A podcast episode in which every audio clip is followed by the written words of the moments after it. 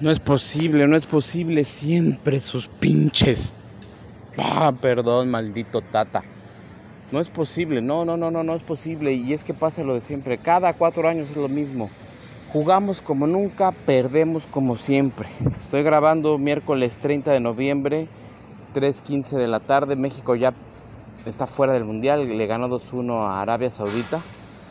Tantas cosas que decir de este bendito partido que por Dios casi me da un infarto. O sea, traigo todavía el corazón al límite, siento que se me sale. Esperar cuatro años para lo mismo, no, no, no, no es justo. O sea, pido a quien me escuche que tenga el poder de decisión que haga algo. No podemos seguir así en, el fútbol mexicano, increíble.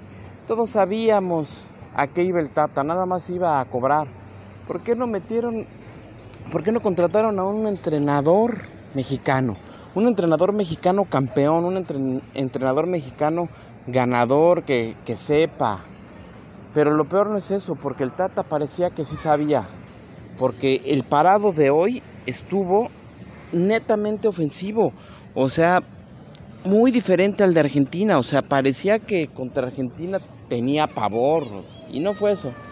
Ni, es más, ni siquiera diría que el Tata se, se vendió con los argentinos, se lo regaló. Así de sencillo. El parado de, México pone a Paco Memo, indiscutible. Dos centrales, Montes y Moreno. Por derecha Sánchez y por izquierda Héctor Moreno. Dos, dos contenciones, el comandante Luis Chávez y Álvarez. Adelante tres. Alexis Vega, el del América que se me fue su nombre, por derecha Lozano. Henry Martin, el centro delantero del América. Como ya saben, odio al América, pero me puse la del América por Henry Martin y por Paco Memo. Henry Martin, el mejor, el segundo mejor centro delantero mexicano en la actualidad.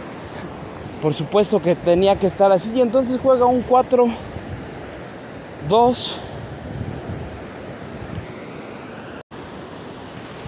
1, 3, es decir, cuatro defensas, dos contenciones, un 10 y tres delanteros.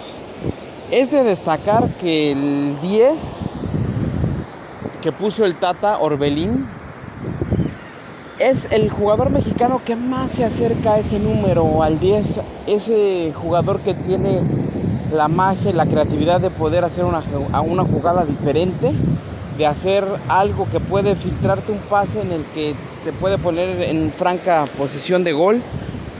Aquel jugador que tiene una visión que de una recepción dirigida te, se quita uno, que de un arranque ya se quitó al otro y lo vi.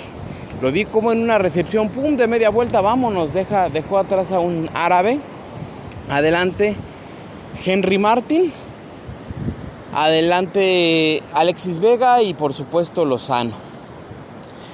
El comandante Luis Chávez salió un golazo desde tiro libre, pero yo le conté siete tiros, siete tiros que entre comillas iban a la, a la portería y uno de ellos fue gol.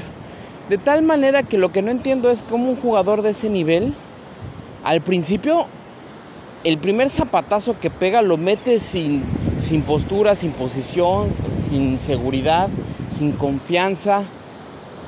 En fin, el segundo tiro se le van a barrer dos jugadores.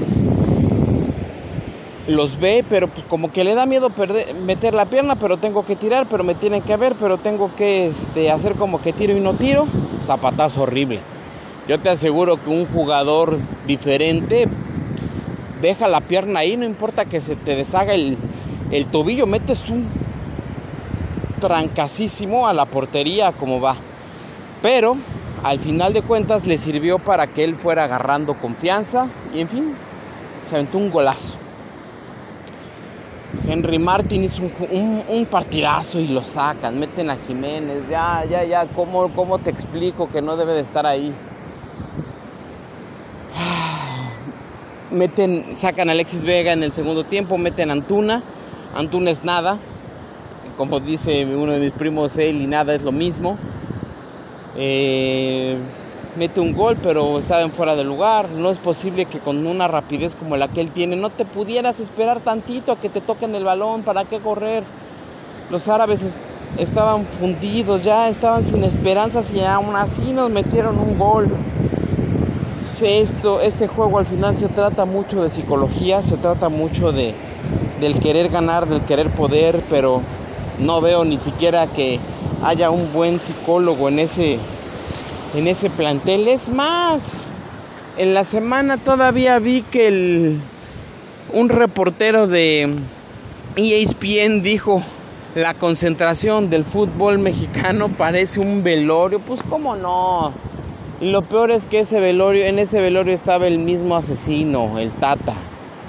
Insisto, ¿por qué no te llevas a un entrenador mexicano ganador? Llévate a un mexicano, alguien, alguien local. ¿Por qué ser malinchistas? Y si ya te vas a traer a un extranjero, tráete uno bueno, uno con buenos, un buen currículum, un internacional, uno que gane, uno que pueda. Tráetelo. ¿Por qué te traes a alguien de media tabla para abajo? No es posible. Federación, por favor, es, o sea, sé que es un negocio el fútbol, lo entiendo, pero ya basta se hace un mejor negocio jugando bien al fútbol y ganando, pero por supuesto todos ganan. ¿Por qué a fuerzas traer a unos idiotas? Como el mundial pasado con Osorio, el colombiano, otro idiota que nomás vino a robarnos. En fin, México necesitaba meter cuatro o que Argentina metiera, en la medida que Argentina metiera goles, eh, México podía disminuir la cantidad de goles que pudiera hacernos ganar. Pierde México 2-1. Argentina le gana 2-0 a Polonia. lo mismo, lo mismo. No es justo que nos tengan así. Todavía no me recupero. Duele, sí duele, pero pues ya, ya tendría que ya estar yo un poquito acostumbrado.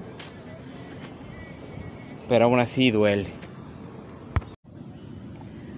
Este es el último episodio que voy a grabar sobre fútbol y sobre México, por lo menos de este mundial. A lo mejor grabaré uno de la final, que casi estoy seguro será Brasil y quizá llegue a Francia. Pero con esto me despido, soy Alex Vitelli, me encuentras en Instagram como alexvitelli85, alejandrovitella.yahoo.com.mx. Me un gran saludo a todos, hasta pronto.